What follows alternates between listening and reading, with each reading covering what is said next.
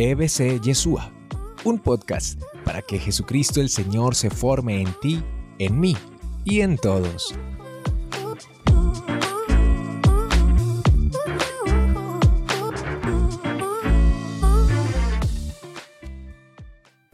Acostumbramos decir que una persona tiene un espíritu alegre, como una forma de decir que, que una persona es alegre. También decimos que una persona tiene como un espíritu tímido cuando queremos decir que alguien es tímido. En definitiva, lo que estamos queriendo decir es que el espíritu es la manera de ser. Pues aquí también tenemos que decir del Espíritu Santo. El Espíritu Santo es la manera de ser de Dios. ¿Qué es lo que se nos ha dado? Nos dice San Pablo no se nos ha dado un espíritu de temor, no se nos ha dado un espíritu para ser temerosos, sino que se nos ha dado un espíritu de hijos, de hijos de Dios, el espíritu de Dios que se une a nosotros y nos lleva a clamar, Abba, Padre. En una palabra, vamos a lo concreto. Oiga, ¿cómo es usted? ¿Cómo es usted? Si le tocara así como mirarse hoy al espejo, si hoy pasáramos un espejo de cuerpo entero, ¿qué tendría que decir que usted qué? Entonces, si habláramos en esos términos como habla, entonces, ¿qué tal tiene un espíritu de tal cosa, de timidez? ¿Usted qué es como espíritu de qué? ¿Mm? Cuente a ver, piense a ver, ¿cómo es usted? Mírese bien al espejo sabe que en Pentecostés se nos quiere regalar un espíritu nuevo, o sea, una manera de ser nueva. ¿Y cuál es esa manera de ser nueva que se nos quiere dar? El espíritu de Dios, el espíritu de Dios. ¿Y cómo es el espíritu de Dios? ¿Cómo quedaremos nosotros cuando recibamos del Espíritu de Dios? ¿Quiere saber cómo quedamos cuando recibamos el Espíritu de Dios? Vuelva a mirarse al espejo. Pero al lado de allá del espejo, ¿sabe a quién va a ver? A Jesucristo. Por delante, por atrás, por arriba y por abajo. Ahí está Jesucristo, imagínese. Y entonces, ¿qué tal usted un buen día de estos que se pase por el espejo y al frente vea a a Jesucristo y que pueda decir como San Pablo decía ya al final de su vida, ya no soy yo quien vivo, es Cristo el que vive en mí. Entonces, repito, eh, decir espíritu es decir manera de ser. Cada uno de nosotros tenemos una manera de ser. La manera de ser de Dios es el espíritu de Dios. ¿Y cómo es el Espíritu de Dios? ¿Cómo actúa el Espíritu de Dios? ¿Cómo piensa el Espíritu de Dios? ¿Cómo se relaciona el Espíritu de Dios?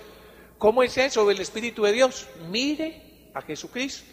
Jesucristo es el que tiene el Espíritu sin medida. Jesucristo es el lleno del Espíritu. Jesucristo es el ungido por el Espíritu y Jesucristo es el que derrama el Espíritu Santo.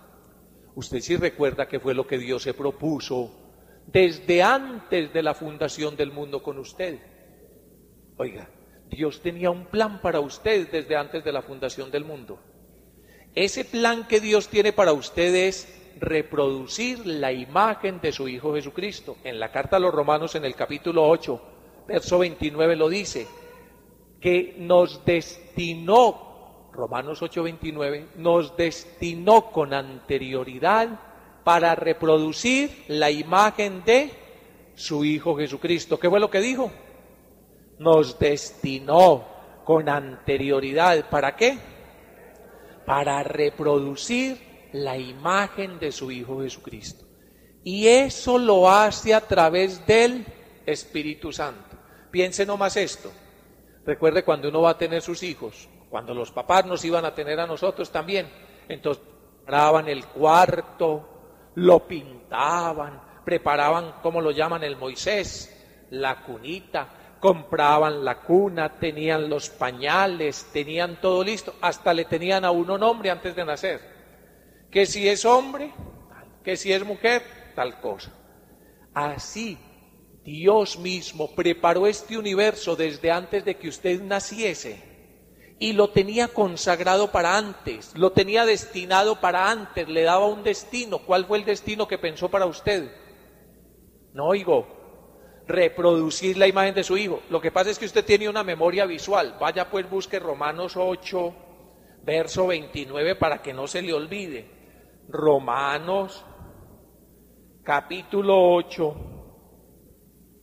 Dice así en el verso 29 pues a los que de antemano conoció, también los predestinó o destinó con anterioridad a reproducir la imagen de su Hijo, para que fuera él el primogénito entre muchos hermanos. Inclusive sigue diciendo, y a los que predestinó a esos también los justificó, y a los que justificó a esos también los glorificó. Esto es muy importante. A veces la vida se le va a uno como en el lugar equivocado, sin saber para qué es. ¿Para qué estoy yo aquí?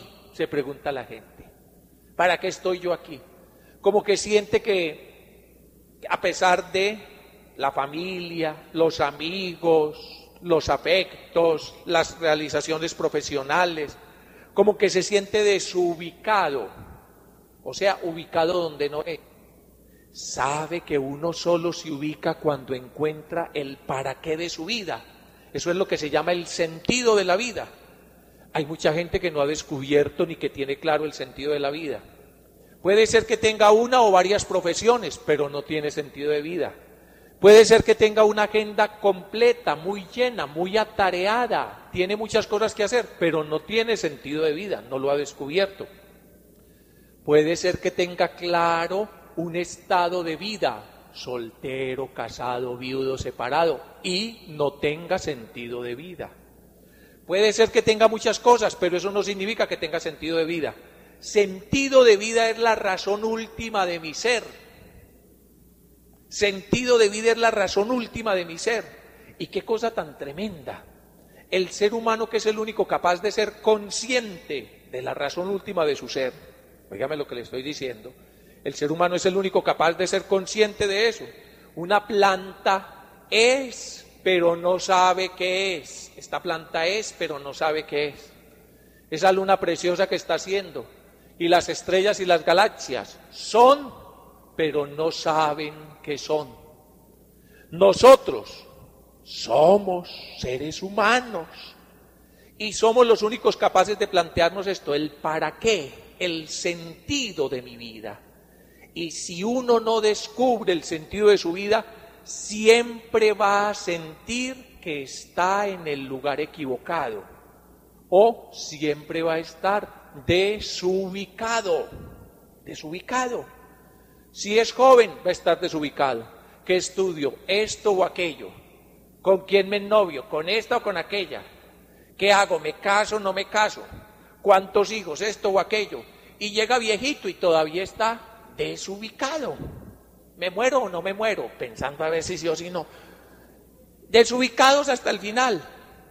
Porque uno, el ser humano es el único, les decía, capaz de ser consciente del para qué de su vida. Y les dije que ese sentido de la vida es mucho más que, es mucho más que una profesión, que un oficio, que un arte, que que un cronograma, que un montón de tareas, que una cantidad de cosas. Un sentido de vida es saber usted para qué. Mire, cuando hicieron esto, el que lo hizo, ¿en qué estaba pensando? En que fuera un paraguas. ¿Quién sabe cuántas veces se mojó antes el ser humano? ¿Y qué otro montón de cosas utilizó? Hasta que entonces el que hizo este paraguas, entonces pensó en un para qué, solo que esto no puede decidir si sí o si no. Le hago una recomendación, no utilice este paraguas para barrer y trapear. ¿Por qué? No sirve, no es que no sirva para nada, sino que no fue hecho para eso. ¿Sabe cuál es el, el dilema del ser humano? que usted y yo no nos hicimos. Uno puede hacer muchas cosas y no llega a descubrir el sentido de su vida, siempre estará desubicado. desubicado. Está en lo que no es, está en lo que no es. Y yo le acabé de leer un texto que con muchos otros en la Sagrada Escritura le dicen en dos palabritas el sentido de su vida, o sea, el para qué de su vida. ¿Qué fue lo que dijo allá el Señor a través del apóstol Pablo en la carta a los Romanos capítulo 8, verso 29? ¿Para qué nos destinó? Nos destinó con anterioridad para reproducir la imagen de su Hijo Jesucristo. ¿Para qué destinaron este artefacto? Para el paraguas, ¿cierto? Esto fue predestinado, o sea, destinado con anterioridad para eso. Pero usted y yo no somos seres o cosas mecánicas. Usted y yo no somos cosas mecánicas. Por eso sobre el ser humano no existe la predestinación mecánica. Usted y yo no estamos predestinados, sino que estamos destinados con anterioridad, o sea, llamados a.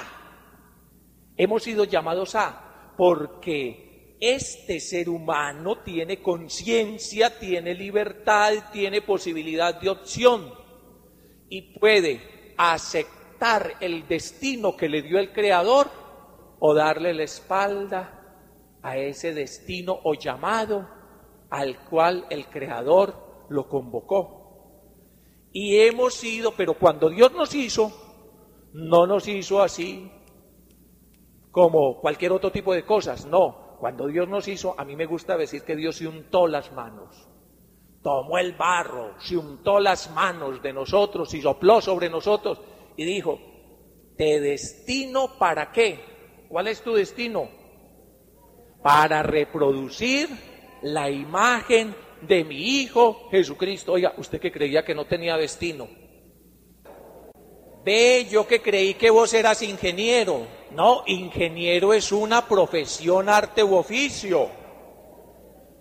Hombre o mujer es el sexo. Soltero, casado, separado, viudo es el estado de vida. Pero usted para qué sirve? ¿Para qué es usted? Para reproducir la imagen de su Hijo Jesucristo. Es, en eso estaba pensando Dios. Por eso, cuando nos miremos al espejo, entonces uno lo que tiene que pensar es, oíste, ¿cómo voy? ¿Cómo vamos? Oiga, ¿cómo vamos? ¿Mm? Dígame usted, ¿Qué fue lo último que miró al espejo? Cuando usted mira adelante el proyecto de Dios para usted y cuando usted mira en lo que vamos, cuénteme cómo vamos. ¿Qué tanto hemos permitido que el Espíritu de Dios, que es la acción de Dios, que el Espíritu de Dios, que es el cincel de Dios, que el Espíritu de Dios, que es la actuación de Dios, forme en nosotros a Jesucristo. Se cuenta que cuando los discípulos iban a ver trabajar a Miguel Ángel, realmente quedaban admirados. Veían un bloque de cuatro por cinco metros, inmenso, bloques de mármol, y veían entonces el maestro trabajar, dele, dele, dele, dele, y, y poco a poco de ese montón de mármol agreste, de esa piedra agreste, iba comenzando a emerger, a surgir esas figuras tan preciosas como la piedad, o como el Miguel Ángel, o como eh, el, el Moisés, perdón, de Miguel Ángel, el Moisés, y tantas otras obras preciosísimas. Y entonces le preguntaba, pero maestro, ¿usted cómo lo hace? ¿Cómo hace usted? Y dice, es muy fácil no es sino quitarle lo que le sobra. Eso es muy fácil, no es sino quitar lo que sobra. Y sabe que esa es la obra del Espíritu. Cuando le vea a usted, pura piedra bruta. Cuando nos vea a nosotros, cuando nos vea a nosotros, con este corazón de Pedro, ¿qué significa Pedro? Piedra. Eso fue lo que el Señor vio en, eh, en Simón Apenas vio a Simón, dijo, qué piedra, ¿no? Oiga, qué piedra, eso es Pedro, eso somos usted y yo. Pero ¿sabe qué empezó a hacer Jesús? Quitarle lo que le sobraba, quitarle lo que le sobraba. Esa es la obra del divino escultor, el Espíritu de Dios. Pero Él tiene una ventaja, tiene un modelo. ¿Cuál es el modelo? Jesucristo. El Padre actúa por la acción de su Espíritu con el modelo que es Jesucristo. Pero es un modelo vivo, porque lo que está esculpiendo no es una piedra, no es una escultura muerta, sino una obra viva. Nos está esculpiendo a nosotros. El Espíritu trabaja sobre un modelo perfecto. Por eso el Espíritu, cuando trabajó plenamente en las entrañas de María, ¿qué fue lo que formó? A Jesús. Y por eso Jesús es el lleno del Espíritu. Y por eso cuando nos habla de una vida en el Espíritu o de ser espirituales, no nos está hablando de cosas por allá etéreas, ilusorias, utópicas, sino que nos presenta a un hombre verdadero. He ahí el hombre, Jesucristo, el Hijo del hombre y el Hijo de Dios. Y ese es el sueño de Dios, eso es lo que Dios aspira sobre nosotros. Dios aspira sobre nosotros que nosotros que somos verdaderos hombres, hijos de Adán, seamos a la vez hijos de Dios. Hijo de Dios en la manera de ser hebrea, en la forma de expresar hebrea, es muy interesante. Por ejemplo, decían hijos del trueno, cuando decían que tenían el comportamiento agresivo, explosivo del trueno. Y así las distintas maneras, eso, es lo que se llama un hebraísmo, una manera de expresar hebrea lo que significa hijo. Y entonces, por eso decía también, ustedes son hijos de Abraham cuando hacen lo que hacía Abraham. Y por eso Jesús les decía, hijos de Satanás, cuando hacen lo de Satanás.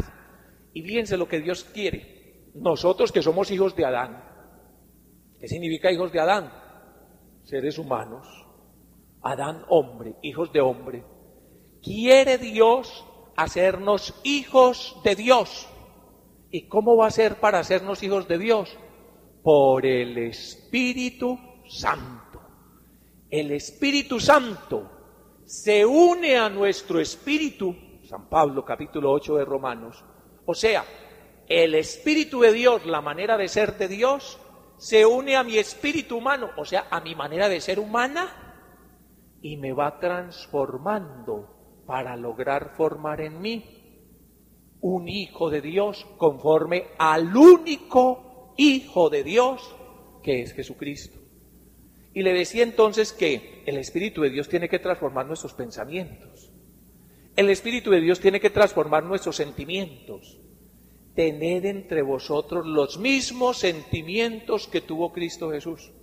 ¿Cómo son sus sentimientos? A ver, miremos mis sentimientos, cada uno que lo haga, y miremos en el espejo los sentimientos de Jesucristo. ¿Cómo es el sentir de Jesucristo? ¿Cómo es el corazón de Jesucristo? En este tiempo la iglesia nos invita a reflexionar sobre el corazón de Jesús. Y, una piedad que no compromete a la transformación, simplemente dice, corazón de Jesús, en vos confío. Está muy bien, pero corazón de Jesús, haz mi corazón semejante al tuyo. Y ahí sí es donde ve uno la diferencia, ¿no? ¿Cómo así? Mis sentimientos son, son muy distintos. Son de resentimiento, de rencor, de envidia, de prepotencia, de complejos. Cuando decimos corazón es decir el mundo interior, de depresión. Usted se imagina el corazón de Jesús deprimido. Ese tipo de sentimientos son carnales. ¿Cómo así carnales? Producto de mis instintos carnales, que cuando yo me dejo conducir por mis instintos carnales, por mis temores, por mis ansiedades, por mis complejos, todo ese montón de bobadas, de complejos que nosotros tenemos, eso es carnalidad. ¿O usted se, imagina eso es muy acomplejado? ¿Mm? Imagina qué tan acomplejado. No, todo ese montón de cosas, no solo la prepotencia, la soberbia y todo eso, sino todo ese montón de depresión, de timidez inútil, de inseguridades, de miedos, de sospechas, de temores. Todo ese montón de cosas son producto de la carnalidad.